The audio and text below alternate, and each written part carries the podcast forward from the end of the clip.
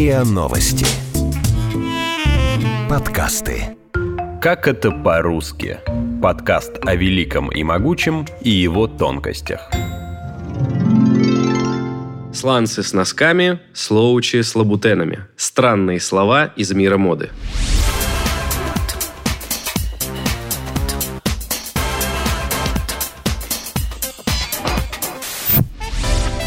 Почти все названия предметов гардероба, модных в этом сезоне, да и любой одежды вообще, одна сплошная история заимствований. Даже Александр Пушкин в «Евгении Онегине», объясняя характер этого персонажа, писал Но панталоны, фрак, жилет – всех этих слов на русском нет, а вижу я, винюсь пред вами, что уж и так мой бедный слог пестреть гораздо меньше мог иноплеменными словами. Что уж говорить про сегодняшний гардероб городской жительницы, где боди, кроп-топы, ugly shoes, джогеры. Короче, передаем привет историку моды Александру Васильеву и идем составлять сезонный outfit. Ну что ж, Outfit от английского экипировка, снаряжение. То есть все, что на вас надето. Одежда, обувь и аксессуары. Не путать с луком. Look на английском — это внешность. Так что сюда, кроме одежды, входит еще прическа, маникюр и макияж. А еще лук — это фотография в полный рост, демонстрирующая образ целиком.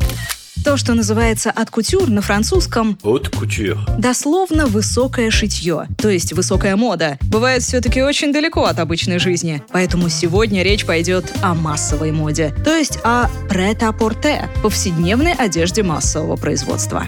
И еще. Надеть одежду, одеть надежду.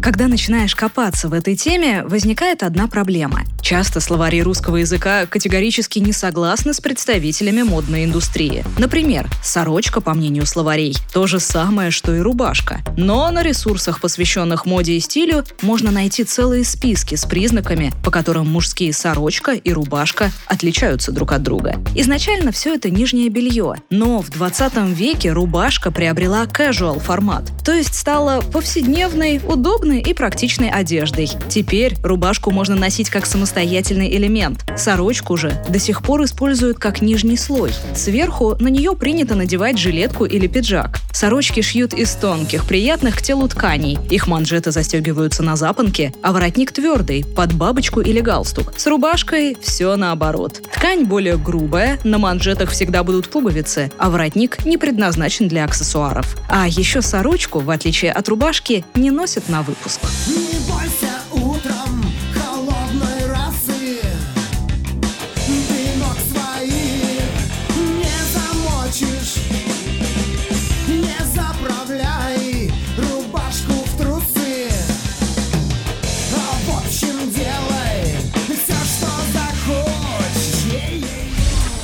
60-х, 70-х годах женская мода стала уходить от неудобных корсетов и обтягивающих платьев, которые сковывают движение. Им на смену пришел и до сих пор остается в трендах оверсайз. Переводе с английского «слишком большой», больше обычного размера. Оверсайз брюки, рубашки, кофты, пиджаки и даже куртки выглядят так, будто вы купили вещь на 2-3 размера больше необходимого. А их идея в том, чтобы создать комфорт, не только физический, но и психологический. Новые в языке слова «свитшот» и «худи» тоже могут быть оверсайз. Свитшот от английских sweater – свитер, и short – рубашка. Больше всего похож на привычный свитер, но сделан не из вязаной ткани, а из плотного трикотажа, иногда утепленного изнутри, например, флисом. А вот худи от слова худ – капюшон. То же самое, что свитшот, то есть надевается через голову, но, как несложно догадаться, с капюшоном. Надеюсь, вы еще не запутались. blue jeans, white shirt.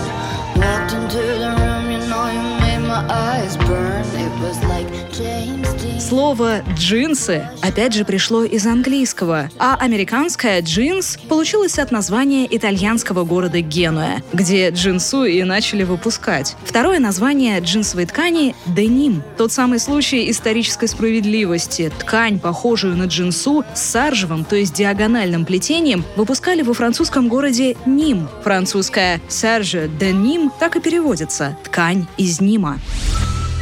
Деним появился в середине 19 века, как спецодежда ковбоев и золотоискателей. А сегодня у меня в гардеробе, например, 4 пары джинсов. Во множественном числе только так – джинсов. А еще джинсовая куртка или джинсовая. Словари говорят, что можно и так, и так. Ну а модный крой джинсов в этом сезоне – слоучи. От английского слоучи – громоздкий. Из-за широких штанин, которые сужаются к низу и подчеркнутой талии, они напоминают клоунские штаны.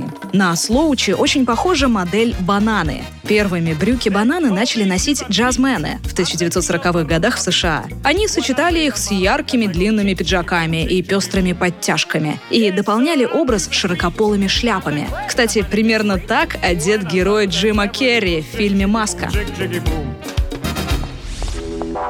В начале 80-х этот фасон начали носить и женщины. Сегодня брюки-бананы могут быть любыми, хоть из костюмной ткани, хоть из кожи. Кстати, многие предметы гардероба, как и брюки-бананы, получили свои названия из-за схожести с едой. Например, шляпа-пирожок, сумка-пельмень или каблук-рюмочка. Хотя нет, рюмочка — это все-таки немного другое. Сумка-пельмень, кажется, называется так только на русском, потому что и правда похожа на пельмешек. Но в английском варианте это pouch bag, то есть мешочек. Модель в 2019 году представил бренд Bottega Veneta. Еще есть сумка-багет. Правда, она скорее похожа на чиабатто, чем на знаменитый французский хлеб. Но тут другая логика. Просто ее, как и багет, удобно носить под мышкой. Компактную сумку на коротком ремне представил итальянский бренд Fendi в 1990 1997 году, и она стала хитом конца 90-х, начала нулевых. Именно на нее охотилась Кэрри Брэдшоу из «Секса в большом городе».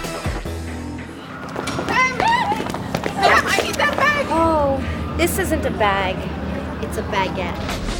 Носить и слоучи, и бананы можно практически с чем угодно. Хоть с майками и кроссовками, хоть с блузками и туфлями. Внимание, не туфлями. Пожалуй, самые желанные туфли в гардеробе любой девушки – это они.